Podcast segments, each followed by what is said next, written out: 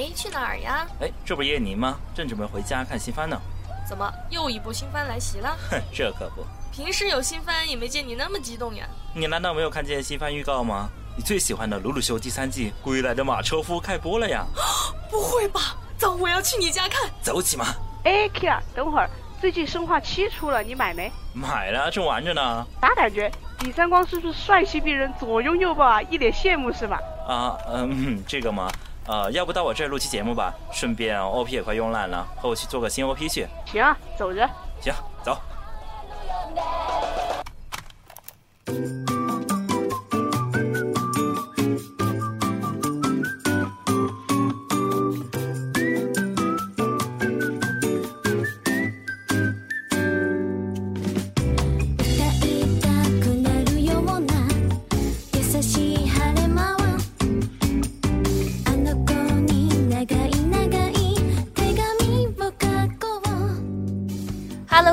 欢迎收听新一期的日常节目，我是叶琳，我是花仙一文。下午茶了 K 了。好的，话说回来，这段时间我们节目组呢都比较忙啊。是的，但是在忙什么呢？唉，反正不是工作上的事啦。嗯，是这样的，我们目前我们节目组的话呢，正在准备我们八月份第七届 CH 的总展会。八月份的 CH，话说不是八月份还早吗？对呀，为什么这么快就开始准备了呢？呃呃，是这么回事啊。呃，这一次的 CH 的话呢，呃，我们想给大家带来一些逼格更高、不一样的一些节目，更贴近我们生活的二次元，所以呢，我们才会这么早准备。那这一次的现场录制会带来什么样的不同惊喜呢？这里的话可以给大家稍稍剧透一下，我们这么早准备呢也是有目的的，因为我们想在礼物上给大家花一点功夫。手残的我们，上一届呢，在预告中我们说可能会出一些 cos 角色，那主播们是不是要兑现承诺呢？啊，是的，本届 C 期的主播呢，一些小分队还会和上一届一样，不仅仅是逐一的采访大家，我们还会出一次 cos。所以呢，想要参加的小伙伴，现在就可以在我们的官方微博置顶上留下联系方式参与录制哦。那不知道本届的 C H 会有什么样的逗逼事件呢？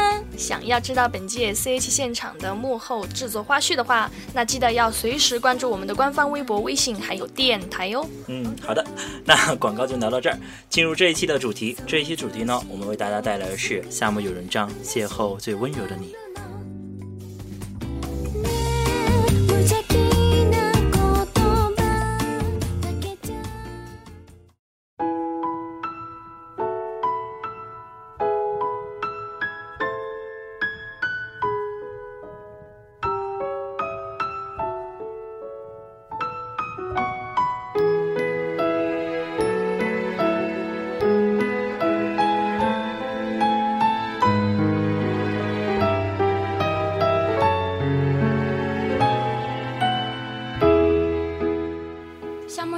是由日本漫画家立川信创作的一部治愈系漫画作品，于二零零三年起在拉拉 DX 上连载。之后，TV 动画第一季在二零零八年开始放送，共十三话完结的。第二季呢，续夏目友人帐也是十三话完结。TV 动画第三季夏目友人帐三共十三话完结。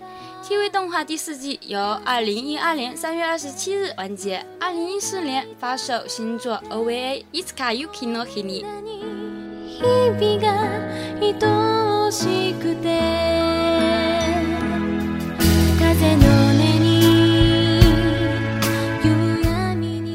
好的，故事讲述的是夏目贵之与生俱来就拥有一种强大的灵力，他可以看到妖魔鬼怪还有神明的存在。因为他的父母双亡，常年呢就辗转于互相推卸责任的亲戚之间了，而且呢受到同龄人的欺负，啊，我想这个也是比较正常的。如果我们身边有这么一个人，可能都会认为，啊，中二病发了吧。同时呢，受到他力量的影响，他的童年呢，哎，也是非常的惨的，而且的话没有任何可以交心的朋友，所以呢就造成他的性格很孤僻。但是反观夏目自身呢，他还是很善良宽厚的。而且对于他自身的不幸，无论对人类还是妖怪，他都没有抱怨过。呃，也是因为他这种性格呢，所以他被藤原夫妇一直当做一个很温柔的三好学生来看待。后来呢，他被收养，踏入了奇幻的高中生活。一次被妖怪追赶的过程中呢，他打破了一只叫做斑的妖怪的封印，然后呢，继而牵连到了他的祖母夏目林子的遗物，叫做友人帐，一本记录着众多妖怪的名字的契约书。对友人帐产生兴趣的斑呢，就与夏目贵志定下了约定，以自己的一生来守护他的一生，交换友人帐的所有权。平日呢，则化身成大头招财猫的模样，也就是我们熟悉的娘个先生。在班的陪伴下，以及八元妖怪和几位真心朋友的关切和鼓励下，桂枝经历了一个个或奇异、或悲伤、或感人、或怪诞的故事，并逐渐学会与人类和妖怪相处，谱写出了一段充满人性和哲思的温暖物语。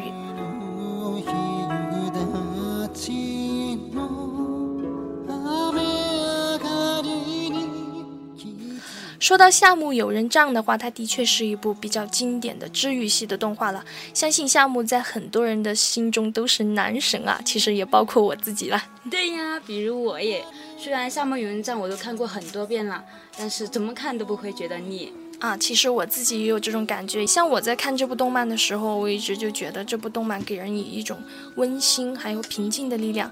呃，所以我们生活在这个繁华的都市里面，其实特别需要这么一种力量，给心灵一种安慰。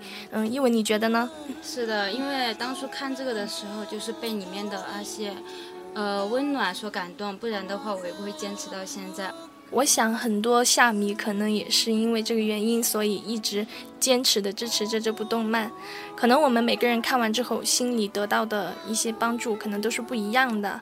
嗯，那一文，你觉得你看完之后心里有一些什么感想呢？嗯，感想的话就是觉得比较治愈，比较温暖，还有喜欢里面的猫咪老师，还有那些妖怪的陪伴。虽然那些妖怪的话表面上看着比较恐怖，但是呃，真的恐怖吗？我倒是觉得挺可爱的。等我说完好不好？谢谢，谢谢我大家油。但是深入接触下来的话，觉得他们并没有像表面上那样，他们其实内心也是很渴望和人类交朋友的。其实最开始的话，我是比较喜欢一些热血的动漫。嗯，当时看到《夏目友人帐》封面的时候，就想到里面肯定有妖怪，然后有打斗或咒语什么的。我以前比较喜欢看《少年阴阳师》啊，那也是比较。比较符合这种主题的动漫，对啊，我就喜欢里面有妖怪啊、封印啊，然后还有中二啊这些在里面。其实我觉得真的，呃，反正《夏目友人帐》话是我看的治愈动画里应该说是最吸引我的一部了。其实一般情况下我也不是太喜欢这种题材，因为我觉得太平淡无味了。但是这部动漫给我留下了很大的印象，因为就是它可以说是颠覆了。就是我们对妖怪的一种认知，里面的妖怪它不是都是害人的，都是很狰狞的，它或许他们是很温暖的，是很贴近人的，可能比人更人性化的一些存在。其实我个人觉得还有一些挺逗逼的。嗯，好吧，跟你一样逗逼。逗逼的情节的话，只限于两个星星。对。那姊妹，那姊妹，小茶，你应该是比较喜欢这类动漫，因为两个先生和你很像。对呀，我我觉得 Kira 你的形象也比较符合两个先生。我打个酱油都要中枪是吧？包子脸嘛，包子脸嘛。你们聊，你们聊，你们聊。其实《夏目友人帐》的话，就有一点像大众治愈系动漫了。哎，一文，就是《夏目友人帐》，你已经看过那么多遍了，会不会每一次给你的感觉都不是很一样呢？其实我每当看项目的时候，基本上都是一个人，或者是心里有什么空缺的时候，这种感觉啊，不是寂寞，而是孤独。寂寞的话是没有人陪，而孤独却是身边就算有一堆人，自己也感觉是在这一群人之外的。对，我觉得项目就是给人这种感觉。然后他虽然在学校里面有很多人和他生活在一起，但是没有一个人可以去理解他。对啊。当时第一次看《夏目友人帐》的时候，是觉得这部动画就是关于妖怪为抢夺一本名字账簿的故事啊。可是看到后面，夏目贵志却把这些名字全部还给了那些妖怪。所谓的《夏目友人帐》，后来我才知道是怎么一回事。《夏目友人帐》这部动漫也并不是一部因为抢夺友人帐而热血战斗、异世界励志的故事，更多的话是给人一种节奏缓慢。漫不经心，似乎就是一些日常的事情。啊，是啊，我也觉得，呃，可能很多人都和我一样，比较喜欢夏目贵志这样一个邻家小哥的画风，没有出众的外表，也没有开挂式的能力啊，然后反而的话，就是一种被妖怪追着逃命的狼狈的样子。反而的话，就是这种平凡的样子，其实更能吸引我们。在夏目友人帐中呢，有很多的故事情节，就像被其他妖怪欺负的小狐狸，嗯，还有花子奶奶啊，她信奉的那个鹿神，还有为了爱情化作萤火虫的萤。我相信这些妖怪在大家心里都有很深的印象的，而且每个故事里面都透着一种淡淡的忧伤和孤独。然而，虽然他们都看见了夏目这样平凡温柔的一个人，但是却让小狐狸学会了自信，要努力的锻炼自己，就算一个人也不要被欺负。对于鹿神的话，等一下，问一下，那只小狐狸到底是公的还是母的？公的，我也觉得他是公的。好的，我靠，公的。对，公的。嗯，这么说的话，难道你曾经以为她是女的而迷恋过她吗？没有，没有，没有，没有。你们继续讲。好吧，我相信就是每一个妖怪的话都有他们的一段故事。对于鹿神的话，就算只有一个人还在信奉着自己，他都会陪伴在他的身边，一起慢慢的死去。然而那只渺小的萤，就算喜欢的人再也见不到人形的自己，最后他也要化作美丽的萤火虫去祝福对方。你们为什么不提风月神呢？其实因为风月神。我怎么说呢？因为你 cos 过他，所以你很想让我们提是吗？对呀，算了，你不提算了。你就是不提。其实我对于那只就是有血捏的那只小兔子，那那个神，印象比较深。虽然我也忘了他叫什么名字，但是我一直印象比较深刻的就是他被捏成了一个雪兔子，然后还在哭，那个很萌的样子。其实故事很伤心，好吧？哎，我就是忘不了他那个样子，因为那是第三季还是？第二季？他的第一集嘛，第一集我就觉得就出现了，哇，好萌啊！这是一开头的福利吗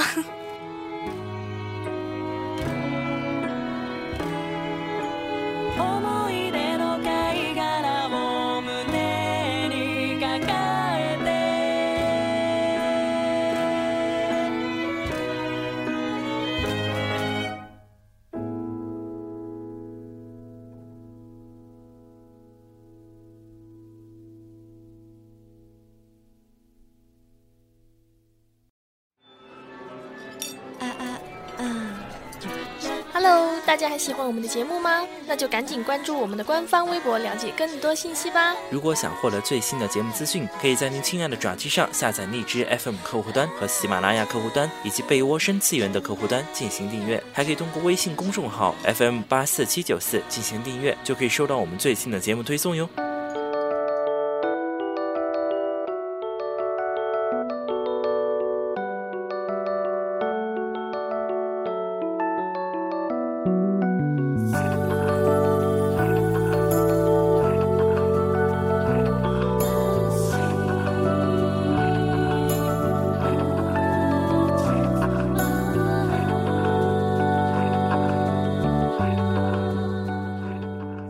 在夏目友人帐里，我们呢有一个不得不说的妖怪，那就是两口先生。哪只咩？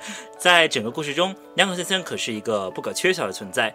那只肥猫原本的名字叫做斑，样子呢是有一点像狐狸。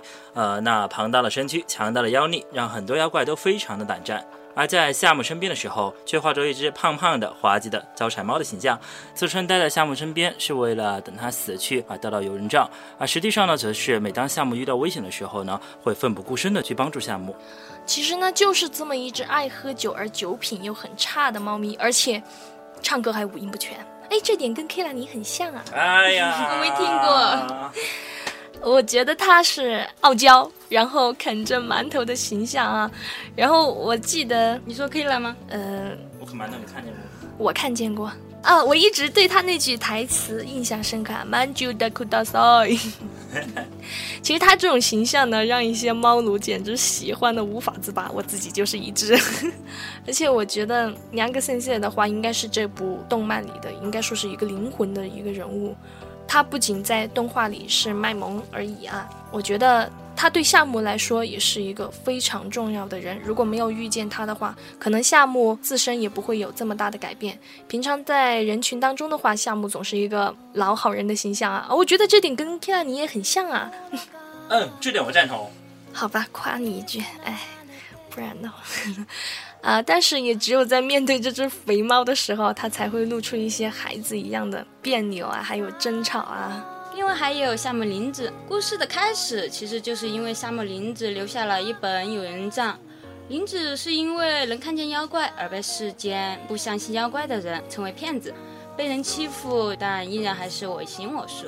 虽然嘴上说着讨厌人类，不喜欢人类，但其实十分渴望拥有人类的朋友。或许是因为这样，林子看到了很多和自己一样孤独的妖怪。林子用自己的方式和这些妖怪成了朋友。用什么方式呢？就是林子用一根棒球棒，然后去挑战这些妖怪，然后打赢，然后打赢这些妖怪，就让这些妖怪交上了自己的名字，然后说，只要我叫到你们的名字，就必须马上出现。虽然看似林子是在收小弟一样，然而林子却把所有妖怪的名字合在了一起。并把它称为有人帐。哎，其实我觉得这种方式很很新颖啊，就是我从来没有想过，就是收服妖怪的方式就是敲他一棒，然后让他叫出名字啊。我觉得我们以前看的动漫都是，嗯，要么把他打败啊，收进精灵球。我觉得其实相对于林子来说，我觉得夏目贵志的话，他就要幸运的多了。他虽然从小没有了父母呢，但是他遇到了藤原夫妇。还有两个先生，还有一些他学校的好朋友。我觉得林子的话一直是一个很孤独的人，所以他才一直去收服这些妖怪。其实这样也是他摆脱孤独的一种方式吧。然后相对来说的话，夏目身边还是有很多的朋友的。对啊，夏目身边还有很多朋友。相对于林子来说的话，自从夏目遇见了藤原夫妇，搬到了现在的小镇上，和一些班上的同学成了朋友。呃，比如像田沼泽啊。多鬼透啊，这些都能看见妖怪，虽然不是很明显，但是却很难理解夏目的感受啊，也算是志同道合了啊。对啊，虽然有时候夏目贵子没办法跟他们讲述自己看见妖怪的感受，但是能拥有一些普通的朋友也是很可贵的，不会像林子一样，对于朋友是多么奢侈的。对啊，我觉得在生活当中有这么一群队友，其实是很重要的。哎，说到夏目林子的话。他应该有结婚吧，不然怎么会有夏目贵志呢？据贵志所说，夏目林子是未婚生子，生下了夏目贵子的妈妈，但是却在很年轻的时候就死了。其实林子也是很可怜的，活在这世上没有什么亲人和朋友，能看见妖怪还被世人所排斥。是啊，如果这种情况如果换作是我们的话，可能也是不能接受的。你想，如果我们生活中有这么一个人，天天喊着啊，这里有妖怪啊，那里有妖怪，我们会不会认为你吃药了吗？又忘记吃药了，不要放弃治疗呀。其实也没有很多看过《夏目友人帐》的人，其实会觉得这部动画呀，没有主线，也比较日常，节奏也特别缓慢，不是特别喜欢这种类型的。因为其实这部动画里，它除了妖怪就没有其他比较特别的东西了。很多喜欢热血或者是快节奏、比较情节比较强的那些人，他们可能就不能把它坚持看完，因为它确实是比较慢节奏。对，相反的话，一旦把项目看完的人就会觉得。哇，整个世界都安静下来了，而且在很多人的认知里面，妖怪肯定就是坏蛋，肯定就是这部动漫里的反派角色。可是，在夏目友人帐里，他却用另外一个角度去描绘这些妖怪，就是让我们知道这些妖怪他们也是有喜怒哀乐，他们也是有很多故事啊。虽然他们的外表看起来丑陋，但是我们也通过夏目的眼睛知道，这些让人害怕的妖怪，他们也是有人情味儿的。每当夏目把这些名字还给妖怪的时候啊，我都觉得啊，我觉得我特别喜欢那个画面，就是他把那个他不是要念咒语嘛，他把纸含在嘴里，然后吹还给妖怪时候，我每次都觉得那个画面是特别特别美的。我觉得这是一种超越了可能一种种族，超越了人和妖怪之间的一种呃一些隔阂的感情，呃，让我们这些在三次元中可能生活中有些不顺的人呢，找到了一片温暖的净土。好的，那这个时候呢，我又跑过来了。刚才我们说到这个话题的话呢，我这边推荐一部新番，不过近期已经完结了，叫做《灵感少女》，大家可以在 B 站上搜一下。呃，总共是连载到了十三话，已经完结，可以去看一下，和夏目这边有点像。那你刚刚是在看了半天不冒个泡？哎，反正他说的今天都跟我们的主题没啥关系，忽略不计吧。他得到了友人帐之后，他通过给还名字给妖怪，他也体会到了这些妖怪的孤独和无助。他开始也是认为妖怪是很可怕的，是害人吃人的，所以他每次遇到他都会跑。你记不记得有那么一段，就是他遇到的那个姐姐，每天坐在秋千上的那个姐姐。嗯，后来他发现，其实他发现别人姐姐也是妖怪。对，然后他就不再去了，他就不再理他了。而其实他后面才体会到，那个姐姐可能也是跟他一样的孤独，跟他一样的无助，他就改变了对妖怪的这种看法。其实我们在生活当中也是啊，嗯，可能有时候并不是会被人家，并不是会被哎，并不是被人家呃会被人家理解或者喜爱，因为每个人他是一个不同的个体，他不可能设身处地的来体会到你的痛苦。但是我们要学会，呃，我们要学会的只有是我们来理解这个世界，去改变这个世界。而我们只有理解这个世界，改变自己，不是改变自己来理解这个世界。嗯，对啊，其实我们通过夏目也了解到，每个妖怪都是不同的个体，和我们人类一样，也有孤独，然后也有烦恼。但反观我们三次元也有什么不同呢？只是我们互相对待对方的方式和夏目不一样而已。而我们也只是想被夏目这样温柔对待而已。我觉得话，其实三次元还是比起二次元，三次元还是要很现实的多的，因为我们的三次元里可能并没有像夏目这样一个人来温柔的理解和对待。更加偏向冷色调。对，那其实我个人的话还是很喜欢夏目的一句话：就算无法喜欢上妖怪，但是无论好坏，都起源于邂逅。在三次元里也一样，就算无法喜欢上某些人，但是无论他的好坏，都是起源于邂逅。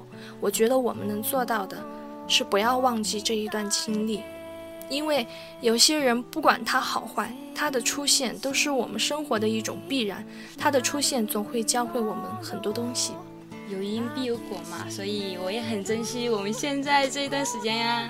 对呀，我们的小团队，对的，就像两位女主播说到的，女主播，女主播，就像两位女主播说到了这两点。实际上的话，小然我本身可能这会儿要煽情一点啊，但我说话方式有点逗逼，大家理解。呃，这段时间，呃，大家也知道我们在做一些东西，做下来的话呢，和大家一些互动可能会越来越多。呃，不管是我们这边节目做下来有多少人去支持我们，只要是哪怕是有一个人，我们都会继续做下去，这是我们一个宗旨。对，还有一点，呃，这其实这个宗旨是最开始的话呢，我做这个节目当时也是因为一个人去做上来的，所以呢，我们是不会改变这个宗旨的。那那接下来的话呢，我们可能会进行一些更多的互动，到时候届时还请大家还是要多多支持一下，我们会非常非常开心，哪怕是一个人，我们会非常开心的。那好的，也就是因为邂逅，我们也相聚在这电波里，分享我们最喜欢的东西给你们。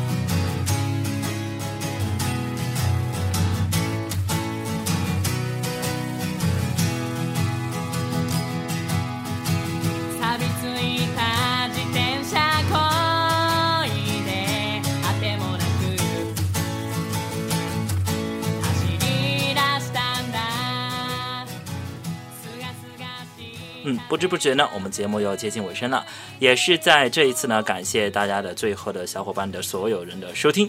因为这是节目的原因嘛，所以感觉最后这个尾声真是有一点你干走温馨节奏啊。你要泪流满面吗？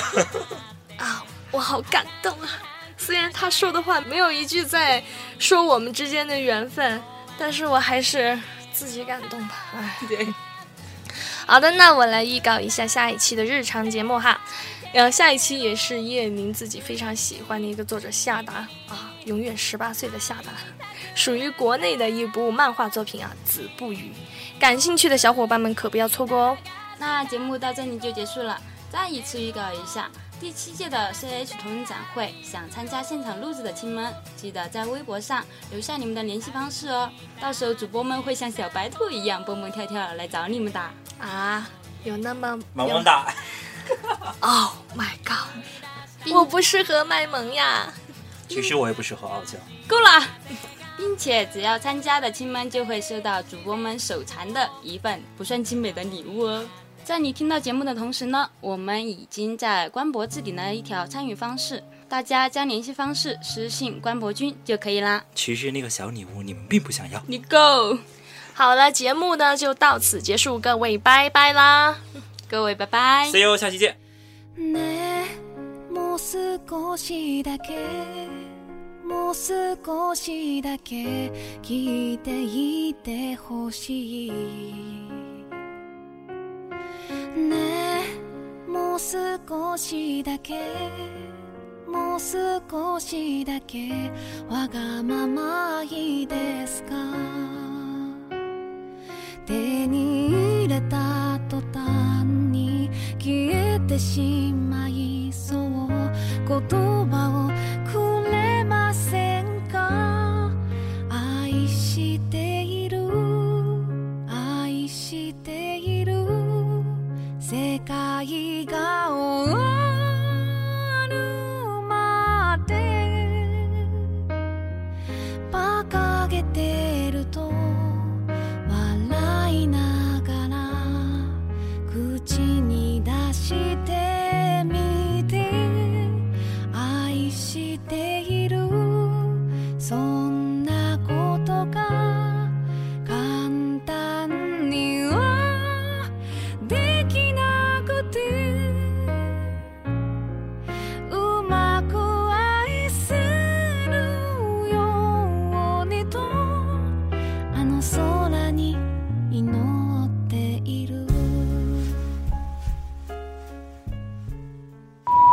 或许他们是很温暖的，是很贴近人的，可能比人更人性化的一些存在。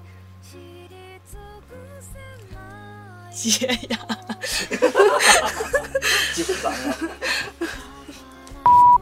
这是一开头的福利吗？哎哎哎哎哎哎，等我。啊！对呀，我们的小团队就到你的词儿了，你倒是出来冒个泡儿，你赶紧的我上，我以为你喊我讲那个东西，啊！我没注意到我。排你们，你就都懂水噻。哎，那句那句结束语没有了吗？什么节目节目并不是什么什么？早就不对，最后一句话太那个啊，就是节目不高端那些也没有什么深入人心？并不啊。好自恋啊！够了，你们。好，那节目到这里就结束了。再一次预告一下，再一次预告一下，那节目到这里就结束了。再一次预告一下，那节目 永远结束不了。大家将联系方式私信关博君就可以啦。其实你们并不重要哦，其实你啊，你这么你敢这么说，观众？